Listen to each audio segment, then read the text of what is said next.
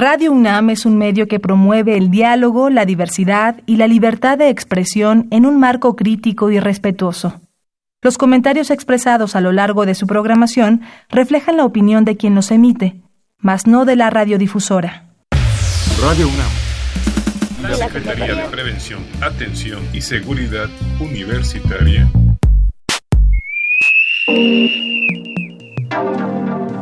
A través de la Dirección General de Atención a la Salud, presentan Confesiones y Confusiones. Un espacio de salud para los jóvenes. Alguien guarmicuna kakurja, alguien jaricuna kakurja, gatun suyukuna kakurja, echa yuyaspaja.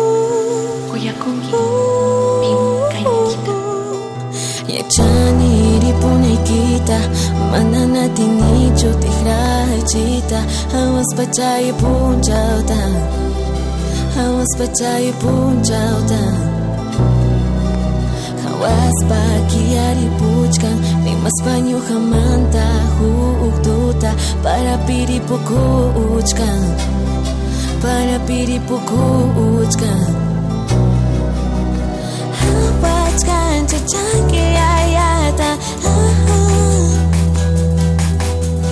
हाँ पाँच कांच जाके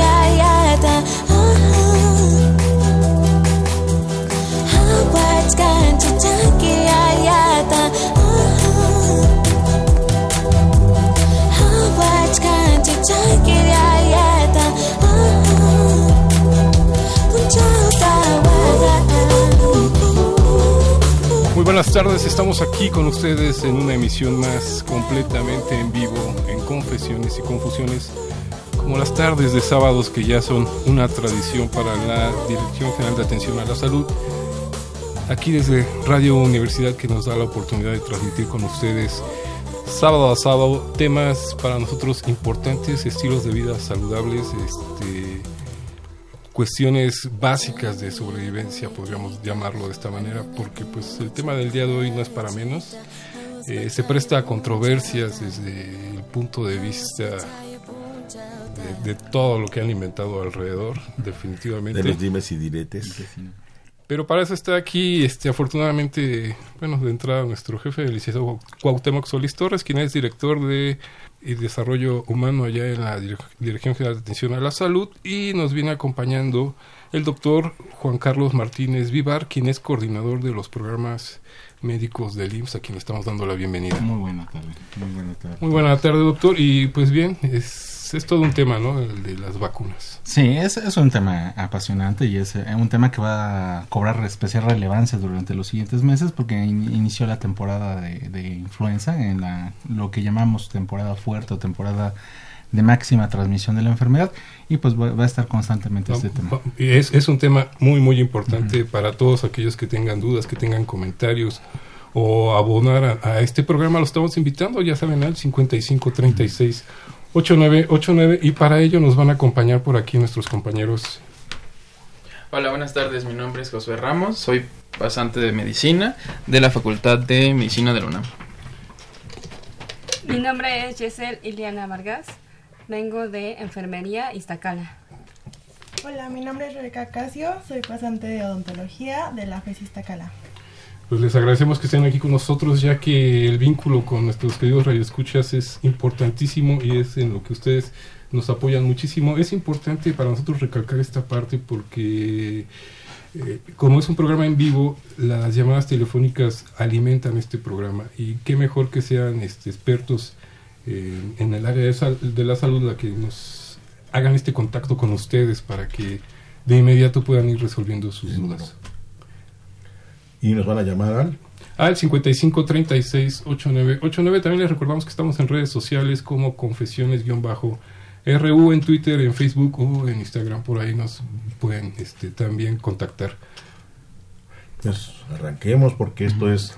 Esto nos lleva la- verdad es que esto es muy, muy interesante y, y creo que poco a poco, año con año, hemos ido logrando vencer mitos y este y volvernos una realidad en cuanto a la vacunación. Vamos mejorando los los, los porcentajes de, de vacunación entre la población, pero Juan Carlos, primero, pues, ¿qué es la influenza? Porque esto de influenza, a ver, y, y como este, como, como de repente lo, lo percibimos nosotros, a veces lo, la, gente decimos influenza a un catarro, sí, y este pareciera que no es lo mismo.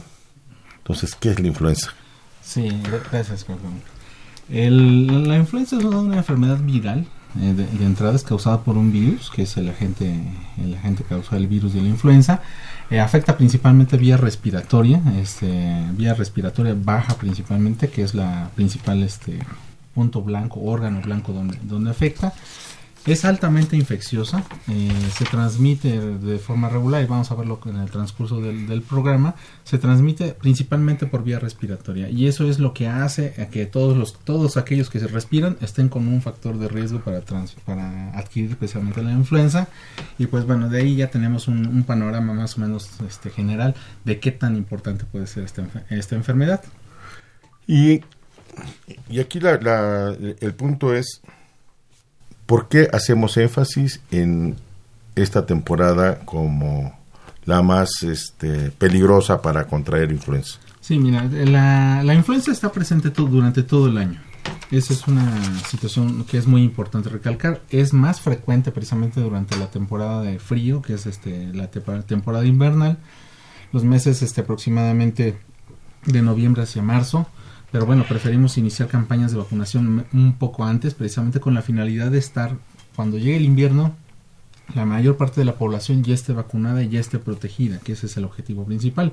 Y le llamamos este influenza estacional precisamente porque predomina en esta temporada, pero vamos a ver que este que está presente durante todo el, año, no quiere decir que en marzo ya la libramos, este ya estamos exentos precisamente de, de adquirir influenza, tiene muchos patrones de comportamiento, históricamente ha causado este estragos muy importantes, ha modificado la historia de la humanidad, eh, hemos es una de las enfermedades de donde de las cuales hemos tenido más pandemias, pandemias, que es la afectación precisamente de de tres o, más regiones precisamente que, que tres o más continentes para, para que quede un poquito más claro.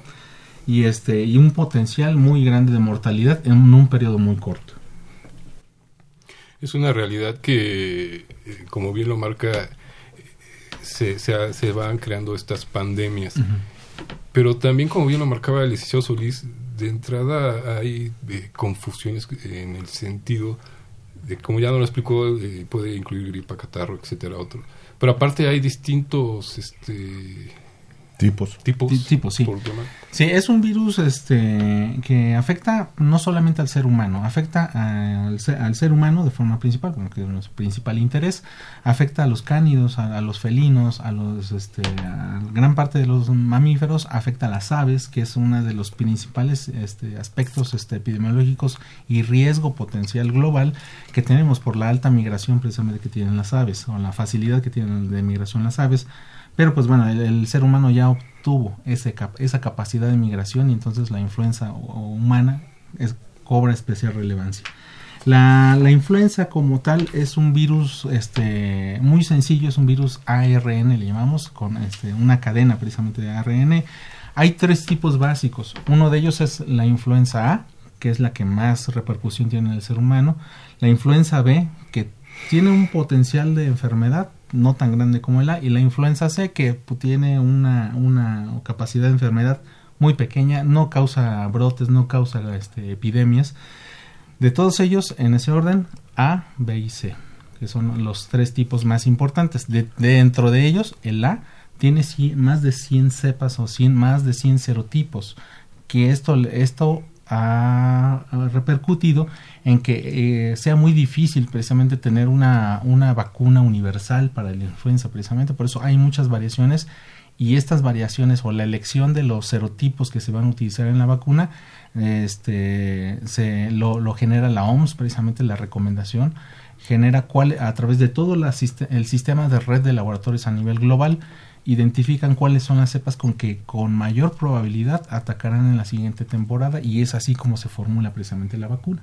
O sea que estamos hablando que no es la misma vacuna cada año. No es la misma vacuna. Desde hace como 16 años difícilmente ha sido la misma vacuna. So, eh, la vacuna, eh, la vacuna que utilizamos este, en el país es una vacuna que llevamos trivalente. ¿Qué quiere, quiere decir esto? Tiene dos componentes, dos virus A y un virus B. Existe también en el mercado una vacuna que es cuadrivalente, quiere decir que tiene dos A y los dos B.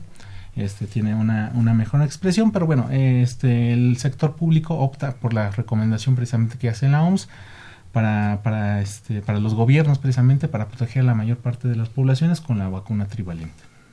En el caso de, la, de lo que se le llama influencia estacional. ¿cuáles son sus características a, diferente de, a diferencia de otras? A diferencia de otras este, ocasiones, eh, lo- ma- la enfermedad no, no varía entre si es este, en marzo, o es en julio, o es en agosto. Lo que cambia es el patrón epidemiológico. ¿Qué quiere decir? Que entre los meses de octubre hasta el mes de marzo aproximadamente, la, la transmisión se hace más, es más acelerada. Tenemos una transmisión de casos mucho más acelerada y esto ocasionado principalmente por las condiciones ambientales. Suele haber más humedad, suele haber más frío, estamos en, en lugares un poquito más compactos, más hacinados, procuramos tener calor. Entonces esas condiciones este, hacen que la enfermedad se transmita con mayor velocidad, pero entre los meses de abril a los meses al mes de septiembre, en algunos lugares, por ejemplo Tabasco, por ejemplo Veracruz, por ejemplo, que la humedad, la, la condición de temperatura hace ideal para que la enfermedad siga transmitiendo, transmitiéndose constantemente. Que persista. Que persista a menor, a menor escala, pero continúa precisamente en la transmisión de la enfermedad. Y en ocasiones van alternándose diferentes serotipos. Claro.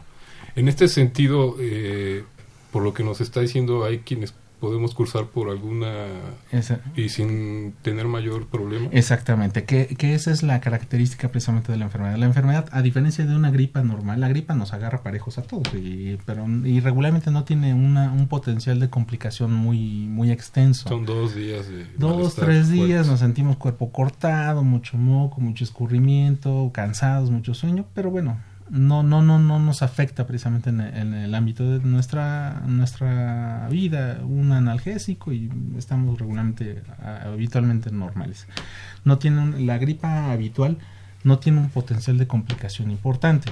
Sin en cambio, por ejemplo, el virus de la influenza es un virus que está estructurado de tal forma que las proteínas que tiene el virus hacen que nuestro sistema inmunológico responda de forma muy exacerbada, muy rápida, de forma muy súbita y hace, produce una- un proceso de inflamación tan severo, severo a nivel respiratorio que se producen complicaciones en un periodo muy corto de tiempo. Tres, cuatro días estamos hablando. De forma inmediata. forma inmediata, casi, casi. Y, y a diferencia de- del catarro común, pues, en la influenza hay poco moco, poca secreción, Ujú.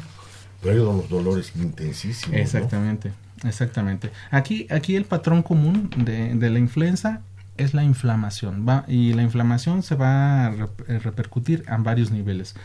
A nivel de temperatura vamos a, tener fiebres muy intensas, arriba de 37, 38 grados, de forma súbita. Regularmente la gente la- se acuerda que empezó la fiebre a las 3 de la tarde. ¿Por qué? Porque suele ser una inflamación muy severa, Intensa. muy intensa. La tos suele ser muy intensa y suele, suele ser tos seca, a diferencia que cuando tenemos catarro, tenemos flema, entonces es lo más habitual que lleguemos a escuchar. El dolor de cabeza suele ser muy intenso, el dolor muscular es muy intenso, el malestar general es postración prácticamente, la gente está inhabilitada para hacer algún otro tipo de actividad. Cuando tenemos gripa, pues podemos estar haciendo algunas otras cosas, nos sentimos mal, cansados, pero no pasa de ahí. Y ese mismo proceso de inflamación produce un cansancio y una fatiga excesiva. ¿sí?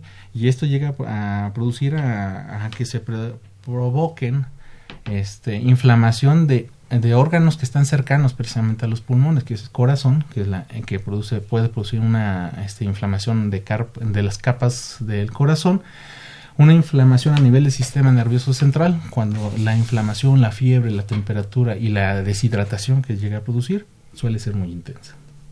Pues sí, digo, los es muy específico Es en muy cuanto específico. a porque rebasa lo que son las características de una gripa. De de- de- tenemos una gripa, pero, pero por como por 20 más o menos. ¿no? Es, es muy intensa. es Estamos muy, con muy ustedes aquí en Confesiones y Confusiones completamente en vivo. Lo estamos invitando para que se comuniquen al 55 36 89 89. El día de hoy tocando este tema tan controversial de influenza con la presencia del doctor Juan Carlos Martínez Vivar del Instituto Mexicano del Seguro Social. Regresamos aquí con ustedes completamente en vivo en Confesiones y Confusiones. Confusiones y confusiones. Confusiones y confusiones.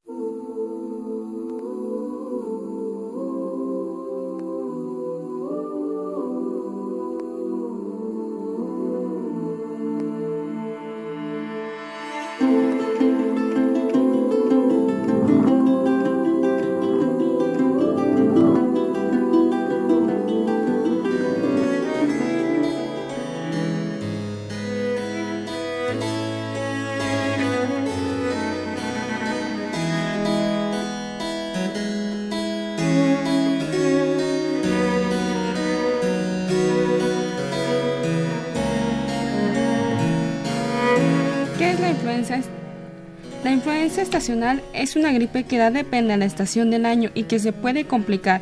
Se presenta en las épocas de, de frío que pueden iniciar desde octubre y podrían prolongarse hasta mayo.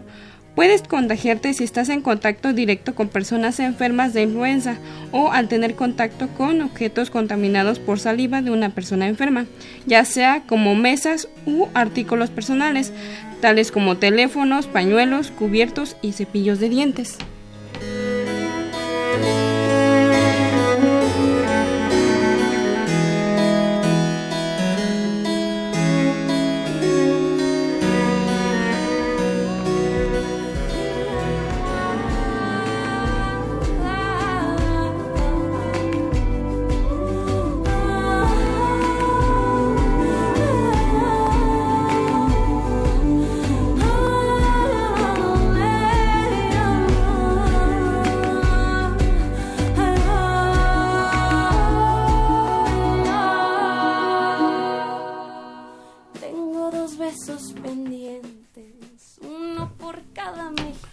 Estamos aquí de vuelta con ustedes en Confesiones y Confusiones. Le agradecemos por ahí a Rufina, a Chepetrol y a todos los que nos van siguiendo este, vía redes sociales.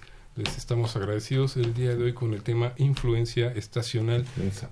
Influenza, perdón, influencia. Influenza. Diría el doctor Caraballido, hay que pronunciar bien. Le mandamos un saludo, esperemos que siga en franca recuperación.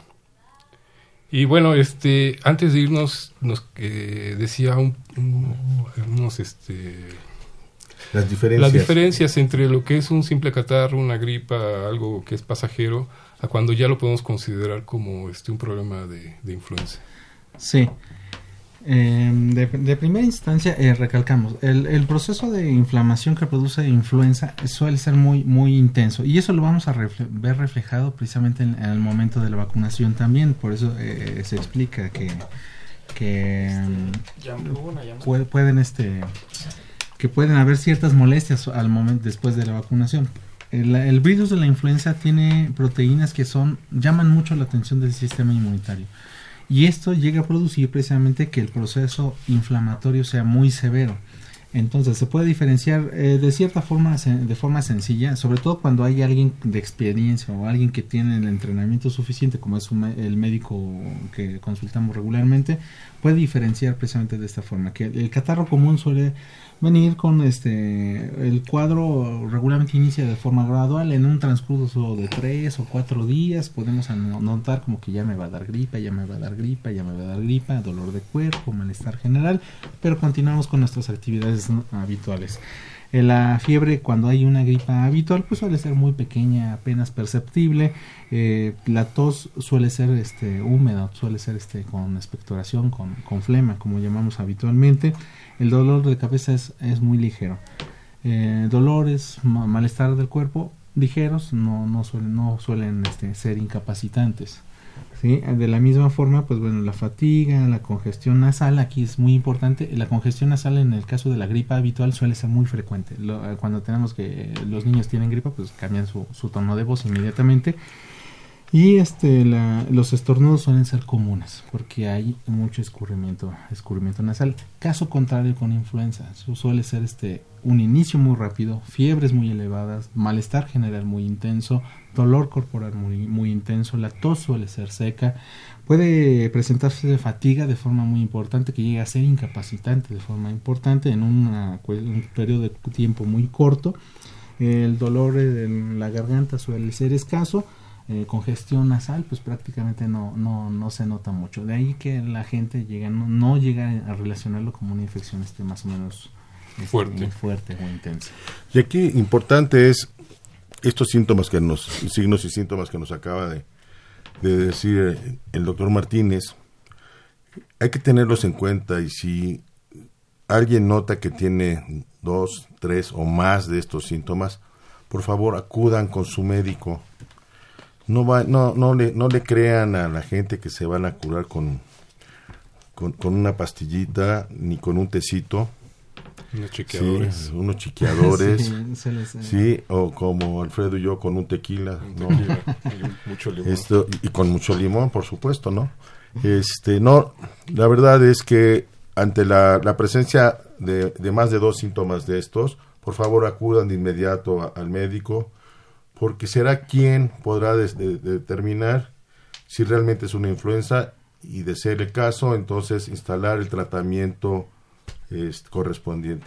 ¿Y por qué, por qué la importancia de que vayan rápido con el médico? Sí, e- este, este punto que comenta es muy, es muy importante porque por sí solo el en la historia natural de la enfermedad, de la infección por virus de influenza, la influenza se puede presentar complicaciones en tres o cuatro días. O sea, un día ya es muy tarde, eh, vamos muy tarde porque se presenta una inflamación muy severa y puede haber repercusiones este, con complicaciones. ¿De qué tipo? Principalmente neumonía o una neumonía agregada, porque nuestro sistema inmunitario está tan ocupado que se inmunodeprime de forma inmediata y entonces pueden aparecer infecciones oportunistas. Esto es baja sus defensas. Bajan las defensas, bajan las defensas y este el sistema inmunitario eh, se abate discreta eh, de forma sustancial y pueden presentarse infección sobre infecciones, no necesariamente por el virus de la influenza, que tiene la capacidad de producirlos, pero pueden producirse por otras bacterias que ya estaban en, nuestra, en, en nuestro, así. en nuestro cuerpo. Exactamente. En ese sentido, creo que, y recalcando lo que dice el licenciado Solís, que también ya lo marcó, este, número uno, se recomienda no este, automedicarse. No automedicarse. Y habló mucho del analgésico, que no es lo mismo que un este, antibiótico. Anti- no, es, no es exactamente lo mismo. Y como vamos a ver, la fiebre suele ser muy alta, tanto así que la primera, eh, casi instintivamente lo tenemos los mexicanos, es tomar un, este, una, un medicamento para controlar la fiebre. Un paracetamol, un, este, una, lo que tengamos en la, en la casa. Pero no suele ser suficiente. La, la, la inflamación este, suele ser muy severa, muy severa tanto así que llega a producir que, que se desencadenen una serie de, de, eh, de consecuencias en el cuerpo que llegan a producir complicaciones en un periodo muy corto. Por eso el, el ojo entrenado es muy importante, el del médico, es muy importante para que sepa diferenciar cuál es una gripa y cuál es una influenza. Porque estamos hablando de dos, de dos nada más, pero bueno, eh, infecciones de vías respiratorias durante los meses de diciembre podemos hablar de 16 o 17 eh, este, causas diferentes. Entonces el ojo entrenado del médico es muy importante que lo identifique. Por eso es muy importante acudir con el médico, no automedicarse y este, estar atentos a signos de alarma. Aprovechando el ojo de la madre, ¿no? Que también es... Eh, que ya lo conocen a, a uno. sí. y, que, y que no duden, ¿no? Sobre todo en, Exactamente, en acudir. en acudir. Estamos aquí con ustedes en Confesiones y Confusiones. Los seguimos invitando para que se comuniquen al 55 36 89 89 o también les recordamos que estamos como Confesiones-RU en las redes sociales. Regresamos aquí con ustedes completamente en vivo. Confusiones, inconfusiones, confusiones, inconfusiones. Thank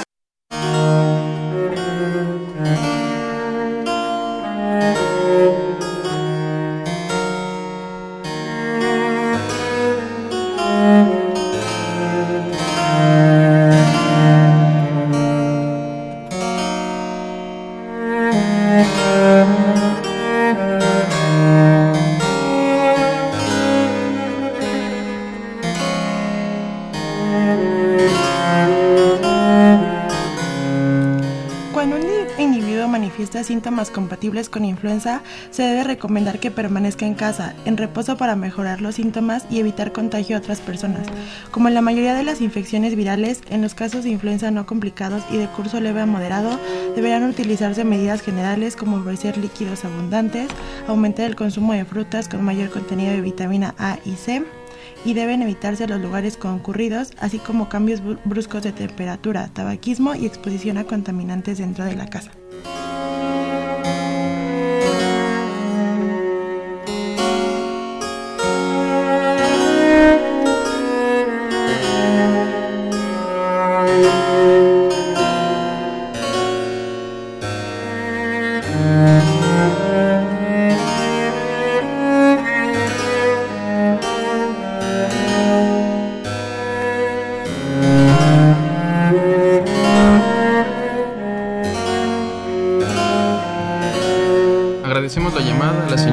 Cardoso de la colonia Condesa, la cual envía sus saludos a cada uno de ustedes.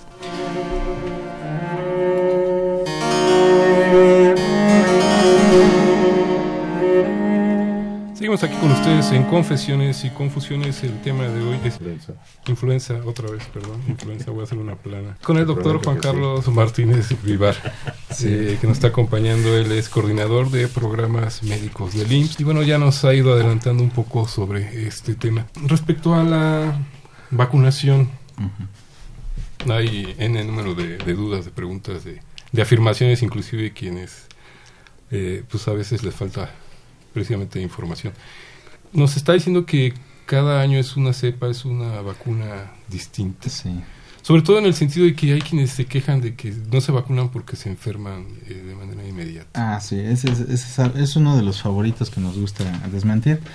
Pero bueno, la, vacuna, eh, como hablamos, tiene la, los serotipos A o la, la influenza A tiene muchos serotipos, más de 100, eh, y van contando, van incrementando incrementándose. La mayoría de ellas son variaciones precisamente y que se identifican en diferentes partes del mundo y que son, de acuerdo a sus características, las más elegibles para abarcar o producir en el cuerpo anticuerpos o defensas que abarque a la mayor parte de ellos, por, por así decirlo. De todos los apellidos que tenemos en la Ciudad de México, si hacemos una vacuna contra los López, sabemos que vamos a abarcar una gran, una, una gran cantidad, pero pues, obviamente hay López Martínez, hay López Hernández, hay López, pero bueno, hay muchas ramificaciones.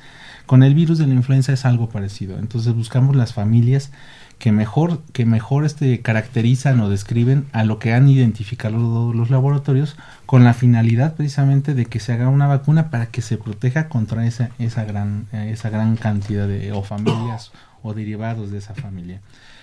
En la vacuna, eh, eh, aún así, el que ha permanecido durante los últimos 10 años prácticamente, 9 años, es el, el, virus pandémico, el H1N1 pandémico, es el que ha estado presente en la vacuna durante todos los últimos 10 años porque ha permanecido circulando de forma muy intensiva en todo el mundo y es uno de los componentes principales de la vacuna. De ahí se deriva otra cepa A, que también este, se identifica como de gran circulación o que se prevé que tengan una gran circulación y se parecen mucho a los que han este, sido identificados.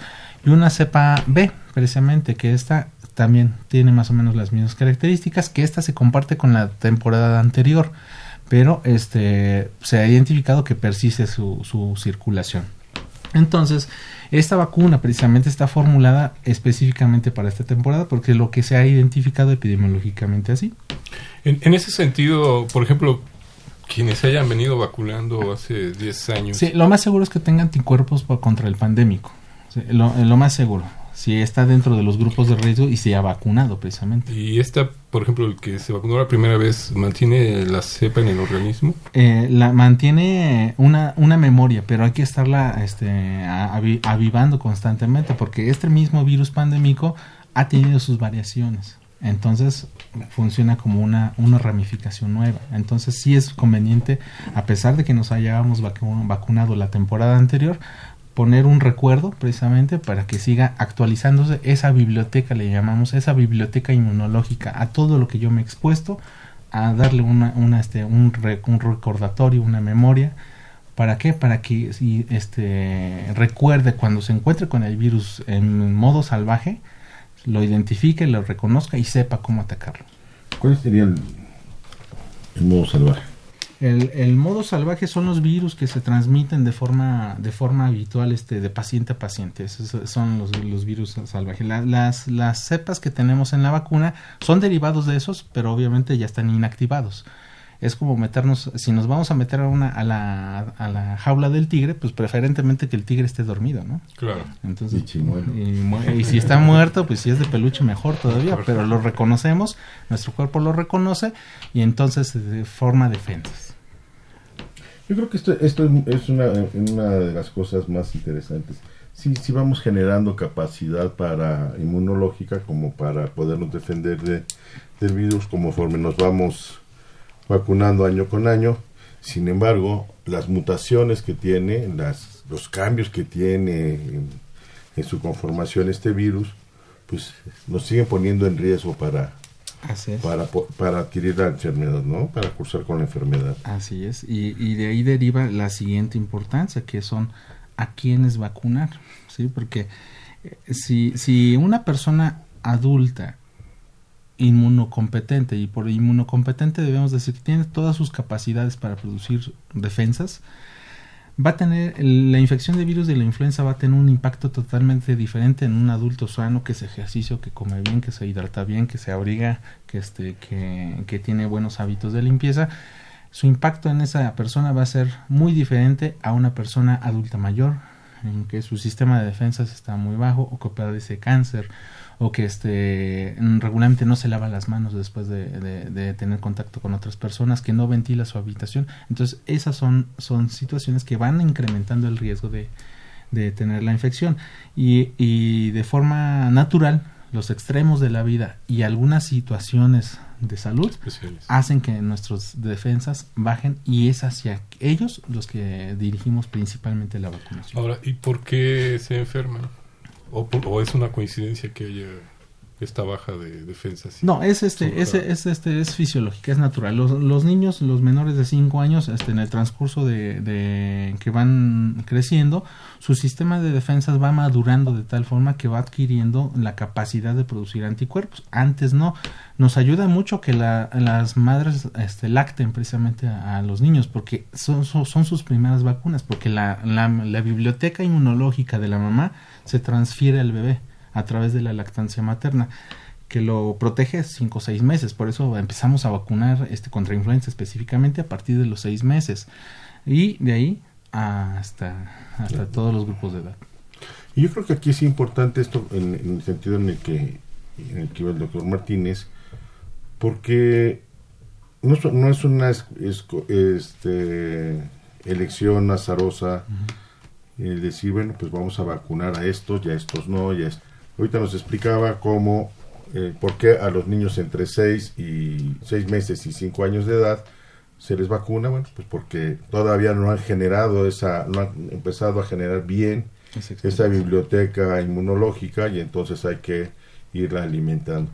Pero vamos al otro extremo, marcaba los extremos de la vida y entonces seguramente es a, a, los de la cartilla dorada, a los de mayores de 60. A los de la edad dorada son los que ¿Qué? son los que también protegemos mucho porque de forma natural el sistema inmunitario en estos grupos de edad también este es es más lento, reacciona de forma más lenta.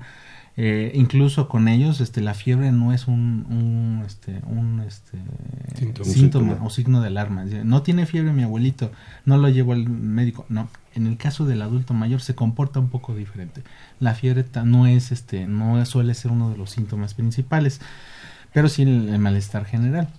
Entonces, en el adulto mayor, naturalmente, y eso es en todos, este va a ser un poco más lento, va a reaccionar de forma un poco más lenta, va a requerir estímulos más intensos para producir una respuesta inmunitaria y regularmente los anticuerpos se van autoseleccionando. Si yo durante 30, 40 años no he tenido contacto con el virus de la influenza, pues prácticamente se van perdiendo esas bibliotecas inmunitarias y es entonces precisamente en, aquel, en ellos en donde debemos de, de, incidir precisamente para darle un refuerzo, un recordatorio de esa, de esa biblioteca que tenemos. Entonces, año con año nos, nos vuelven a vacunar. Entonces, ya tenemos a los dos extremos. Pero tenemos otros grupos que también pueden estar inmunodeprimidos por condiciones específicas o que por su, la naturaleza de sus actividades cotidianas están en un riesgo mayor por estar en contacto con ellos. Exactamente. Entonces, hablamos de los que de los que naturalmente se exponen. Ahora, no hablamos de no hablamos de enfermos. Hablamos de situaciones clínicas diferentes. ¿Por qué? Porque porque en este momento pu- pudieran presentar alguna enfermedad renal, alguna enfermedad cardíaca, obesidad, diabetes mellitus, eh, cáncer, infección por el virus de inmunodeficiencia humana, que son situaciones clínicas en las cuales naturalmente la, la- por la propia historia de la enfermedad van a, de- a caer sus defensas, van a ser este, inmunocompetentes de cier- en diferente grado, pero van a ser inmunocompetentes y son presa fácil precisamente para la infección por el virus de la influenza. Ahora, no hablamos solamente de enfermos, porque hay situaciones clínicas o si- condiciones naturales en las cuales las defensas bajas, por ejemplo, la mujer embarazada. Para que el bebé transcurra el embarazo de forma, de forma habitual, el, para que el cuerpo de la mujer tolere algo que, con lo que no nació, que es precisamente un bebé, un, niño, un producto de, la gestación, entonces su sistema de defensas tiene que inmunodeprimirse para producir o tolerar precisamente la presencia del bebé. Y en esas situaciones, por eso que en la mujer embarazada se presentan infecciones oportunistas con cierta frecuencia, pero virus de la influenza ataca de forma muy específica, aunque la mujer no tenga ninguna otra, no tenga ninguna otra situación clínica eh, o aunque no tenga ninguna enfermedad, este naturalmente va a disminuir su, su, este, su sistema de defensas. Y estratégicamente, pues quienes van a estar al cuidado de los enfermos, personal de salud. Entonces, personal de salud está es altamente recomendable que se que se que se vacune. ¿Por qué? Porque los que están en hospitalización pues ya tenemos una idea de qué es lo que está, pero en los servicios de urgencias, en la consulta externa, estamos expuestos a que cualquier persona este estar en contacto con una persona con una infección respiratoria y no sabemos hasta ese momento qué es. Y, y yo creo que ahí, este, Juan Carlos, hay que hacer esta, ampliar esta recomendación, porque de repente escuchamos, afortunadamente ya no nuestros compañeros del Centro Médico Universitario, pero sí en otros lugares, es que sí, yo trabajo en un hospital, pero yo no estoy en contacto directo con Sí. los pacientes. Y en realidad, pues atraviesan todo el pasillo de atención Exactamente. Para llegar a su oficina y entonces, pues están también comprometidos ellos. Sí, y simplemente el hecho de saludar, el hecho de estar en un lugar con me- una distancia menor a un metro y medio de distancia, ya estamos intercambiando este fluidos de forma de Así forma- es. gotitas de sudor, gotitas de flush, eh, gotitas de saliva principalmente. Si estornudamos, pues bueno, este rango se extiende hasta 5 metros. Este, pues bueno, y en esta ciudad o en diferentes ciudades del país, pues que, cuán- en qué momento estamos a más de 5 metros de distancia de una persona, pues es muy difícil. Entonces, ahí la, la recomendación es también acudan, por favor, gente que trabaja en, en los servicios de salud para recibir esta inmunización. ¿Cuáles serían, siguiendo con todo esto, los, los, las reacciones más frecuentes que además no son tan frecuentes, ¿sí? Cuando uno recibe la vacuna. Sí. Eh, me remonto a lo que comentábamos de, de la, de la infección natural por el virus de la influenza y un virus de la gripe normal. El virus de la influenza por sí mismo puede producir una inflamación muy severa. Aunque se lo pongamos muerto al cuerpo, esa reacción va a ser fuerte. Pero obviamente va titulada, va en una cantidad muy pequeña, con un, proceso de atenuación muy, muy, muy intensivo, con un grado de purificación muy grande. Entonces el cuerpo al momento de introducir partículas del virus de la influenza va a reaccionar de forma normal. Entonces esperamos que se produzca dolor, esperamos que se ponga rojito, esperamos que llegue a producir cierto, cierto tipo o cierto grado de dolor de cabeza que es transitorio, no requiere ningún tratamiento. Eh, dolor de, de cuerpo se puede llegar a presentar durante los siguientes días, pero bueno, eso estamos esperando que aparezca en el 3-4% de la población, realmente es muy bajo. No todos van a tener ese tipo de sintomatología y si lo sienten, pues bueno, eso es una respuesta inmunitaria normal. Micro a lo que es una infección natural, pero es una, una respuesta habitual, esperada.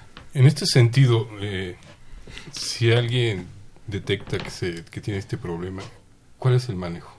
Es muy importante. De igual forma, eh, al momento de que se aplica el biológico, el personal de salud indica cuáles son las posibles, este, lo que es lo que pudiera sentir la persona en los siguientes días. Aún así, si llegamos a tener algún tipo de molestia, algo que notamos de forma diferente durante los siguientes 60 días después de la vacunación, acudimos con el médico para que valore si es atribuido precisamente a la vacuna o hay alguna otra situación condicionante, coincidente, que se presente al respecto y de ahí venía el mito este de que me vacuné hoy y este la siguiente semana ya ya ya tenía gripa o me dio influenza incluso porque llegan a aparecer incluso a ocasiones con pruebas positivas. Digo la vacuna para que sea efectiva tiene que tener un proceso de respuesta inmunitaria y esa respuesta inmunitaria tarda aproximadamente 21 30 días aproximadamente entonces la vacuna que me pongo hoy va a ser altamente efectiva pasadito los 21 días. Entonces, si, me ponen la vacuna hoy y me infecto o ya estaba infectado dos tres días después, pues me va a causar la, la, infección. Recordemos que el periodo de incubación del virus es de 1 a 3, 3 a 4 días aproximadamente. Entonces, este puede ser coincidente. Y por otro lado, este, el estar vacunado no quiere decir que es un superhombre. Exactamente. Eh, las vacunas tienen un grado de efectividad y va variando de acuerdo este, si lo ponemos en una persona sana, tiene cierto grado de efectividad. Si lo ponemos en, un, en una persona con alguna situación de inmunodepresión, va a ser todavía más efectiva, porque el cuerpo va a responder de forma, de forma eficiente. Yo creo que es otra, otra de las cosas que también tenemos que ir viendo es este dato de eh, los 21 días, entre 21 y 30 días, para que empiece la vacuna realmente a surtir efecto, a, proteger, es muy importante. Por eso el sector salud, por eso empezamos meses antes del invierno, Exactamente. para que este, justo cuando empiece el invierno estemos con la vacuna al máximo. ¿Por cuánto tiempo se extiende la protección aproximadamente? aproximadamente esta protección, esta memoria inmunológica puede prolongarse durante varios años, 5 o 6 años de forma óptima, eh, pero de forma natural va, va decayendo. La titulación de estos anticuerpos va decayendo eh, poco a poco con el transcurso precisamente del tiempo. Si no me vacuno la siguiente temporada, tengo cierto grado de, de protección no tanto como la actualización, este, así como el software que se actualiza en esa temporada, este, recibo mi actualización y pues bueno, ya estoy protegido durante todo ese tiempo, pero sí, de cierto grado, por ejemplo, sobre todo con el virus pandémico, este, lo hemos estado en contacto y seguramente nos hemos infectado, pero pues no ha pasado a más, ¿sí? Eh, y hemos tenido este contacto con el virus, eh, de, la vacuna aumenta precisamente esa, esa potencia de, de, protección. Que bueno, en ese sentido hemos tenido testimonios de gente que sí ha seguido año con año y dicen que efectivamente sus molestias disminuyen, no es que no se enfermen o... Yo soy uno de ellos, Alfredo, llevo más de 20 años vacunándome. Exactamente. Año con año, igual que el doctor Fernández Varela, nuestro jefe. Y, y la verdad, pues es que nuestros, nuestros problemas de, de vías aéreas no, no, han sido graves, a pesar de, de, de haber estado trabajando en aquella en aquel momento pandémico Exactamente. sí y, y, tener contacto permanente el yo les, les, trato de explicar a la gente cuando eh, hablamos de esto en, en, el centro médico universitario y en, y en, cualquier otro foro es que quienes trabajamos en sitios de, de atención a la salud lidiamos con los bichos más toreados uh -huh. el que llega ahí es porque está enfermo y no pocas veces ya dejó progresar su enfermedad más de lo debido, ya lleva dos, tres, cuatro días y además ya se automedicó y entonces lo hizo más resistente. ¿sí? Entonces esos bichos que luego pescamos por ahí, pues ya tienen, ya generaron esa resistencia medicamentosa para que después, para, para lo cual combatirlos después es un poco más complicado y por eso es conveniente que la gente que trabajamos en, en áreas de la salud, pues tengamos esta protección. Hablábamos de los grupos vulnerables, hablábamos de, este, de, de, todo esto, pero vienen ahora los mitos. Yo creo que eso es una cosa interesantísima. Este, en realidad está contraindicada solamente cuando. Eh, la vacuna, como cualquier otro medicamento, está, tiene indicaciones precisas y tiene algunas contraindicaciones. Ah, poco frecuentes, pero bueno, que sea la persona que tenga demostrada una alergia a proteínas del huevo, la, el virus de la, la vacuna del virus de la influenza se desarrolla en embriones de este, embriones de pollo. Entonces pudiera, al momento de purificación pudiera haber quedado alguna proteína. Entonces, este, las personas que está reconocida una alergia a proteínas del huevo, esa persona preferimos no vacunarla y este, nos encomendamos a que todos los demás que están alrededor se vacunen. Se vacunen Sí. para que no haya. Que sea alérgica a un medicamento que se llama neomicina, porque es un antibiótico que se utiliza precisamente en el proceso. ¿Para qué? Para evitar que se, no se contaminen los, los huevos que se, que se están donde se desarrolla la vacuna. Que tenga una alergia a una sustancia que se llama formaldehído, que es un componente precisamente de, de la vacuna para que se mantenga estable, se mantenga limpia.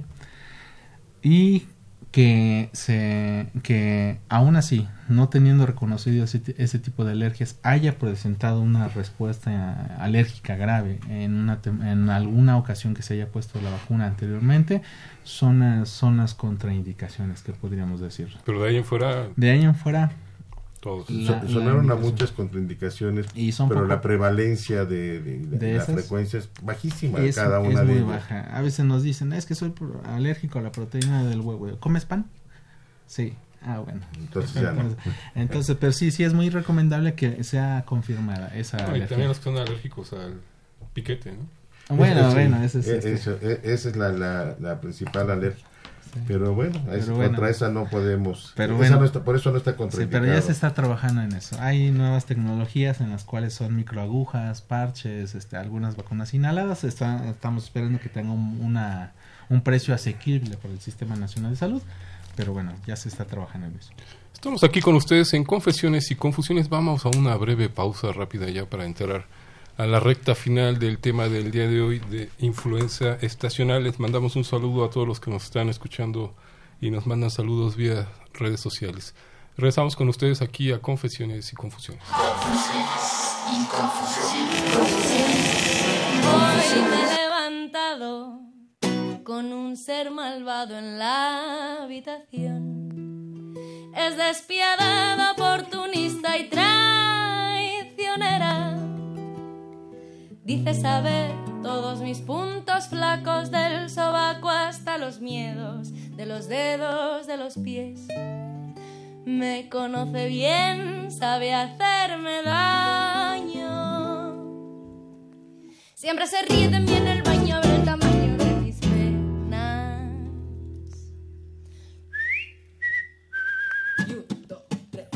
Dice ser como yo, pero más mala.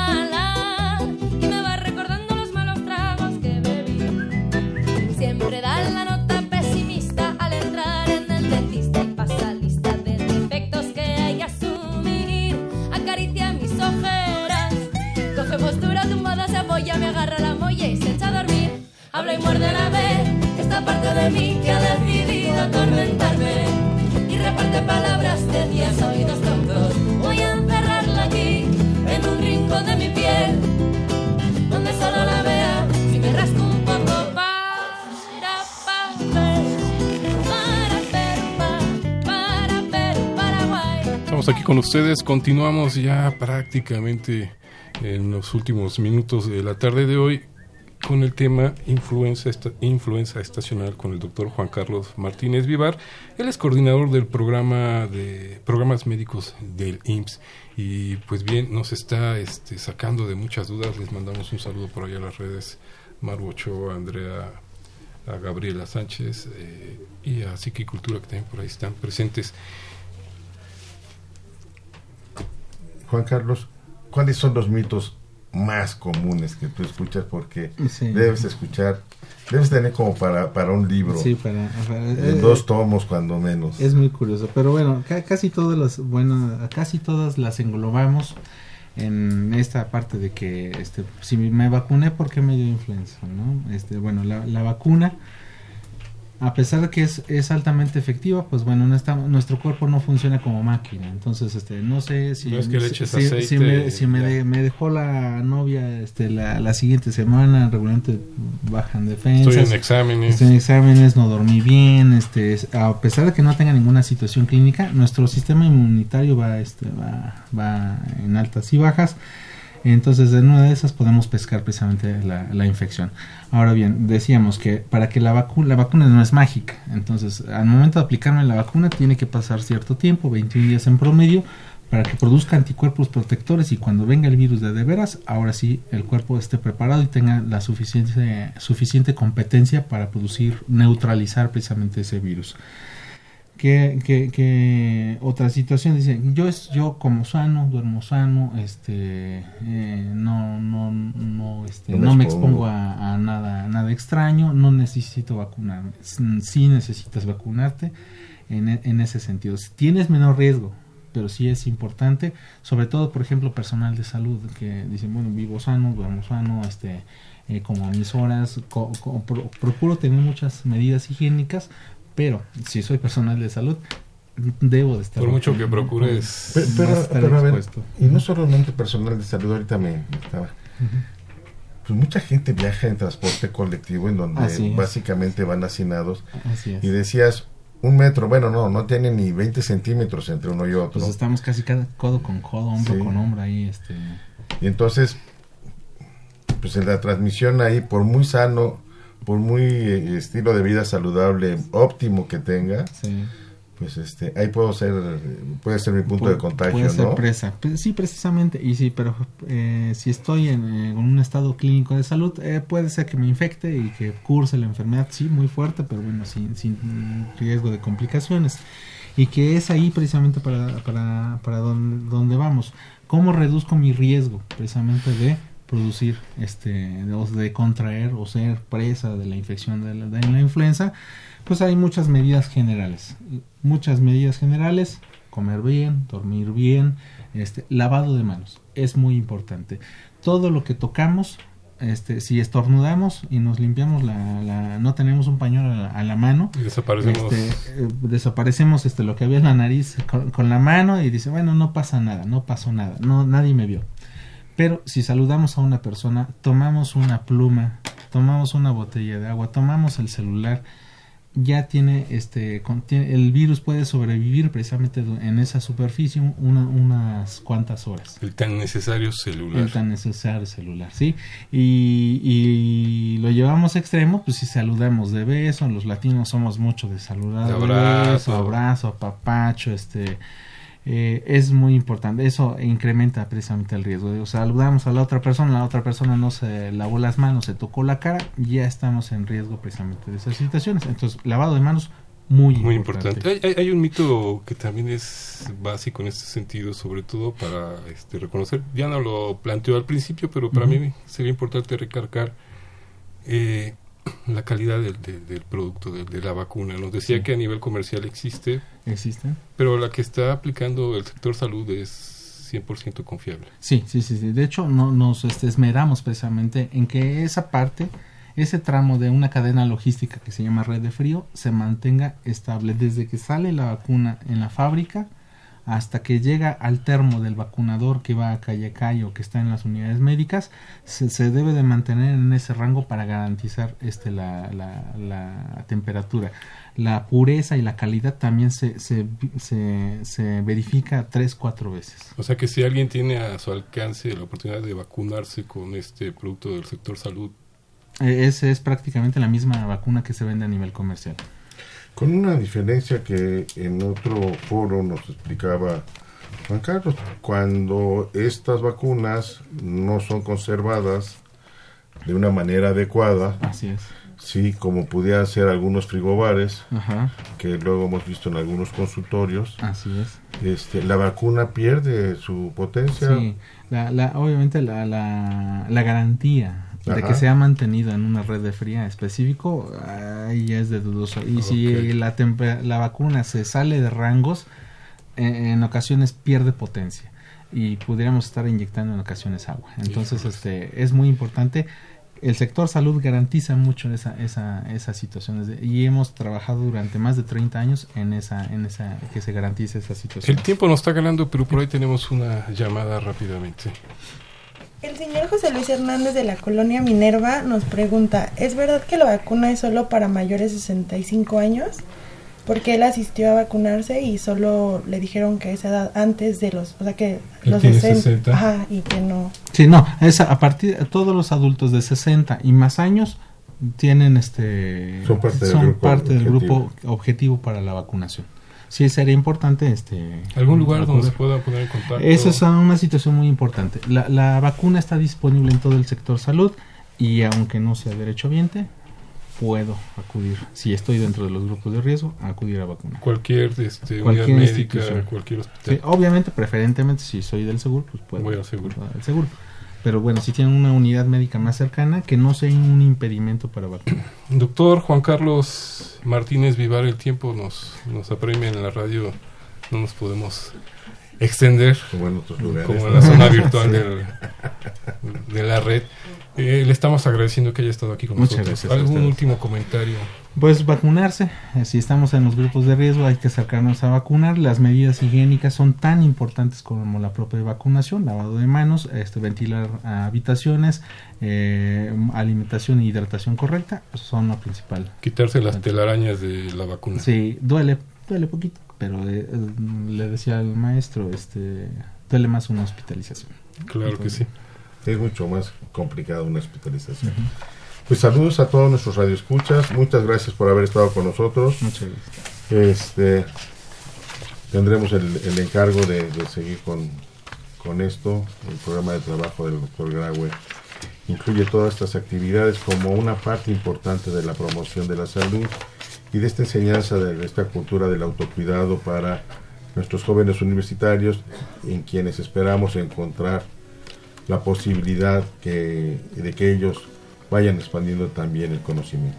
Y hablando de jóvenes, le estamos agradeciendo a los que nos acompañaron la tarde de hoy.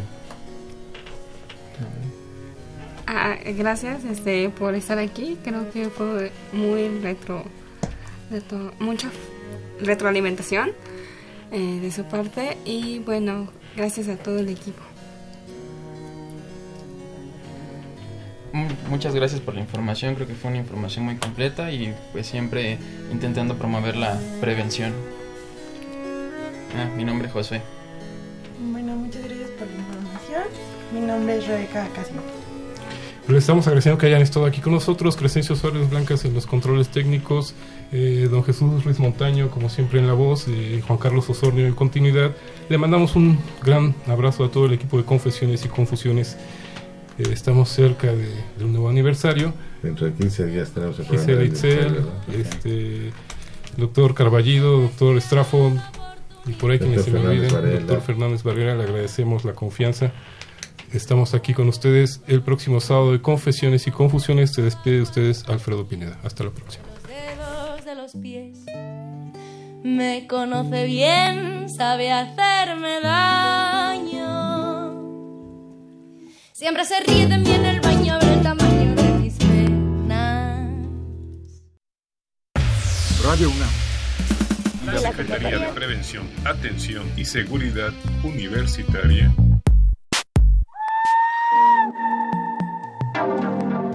a través de la Dirección General de Atención a la Salud, Presentaron Confesiones y Confusiones. Espacio de salud para los jóvenes.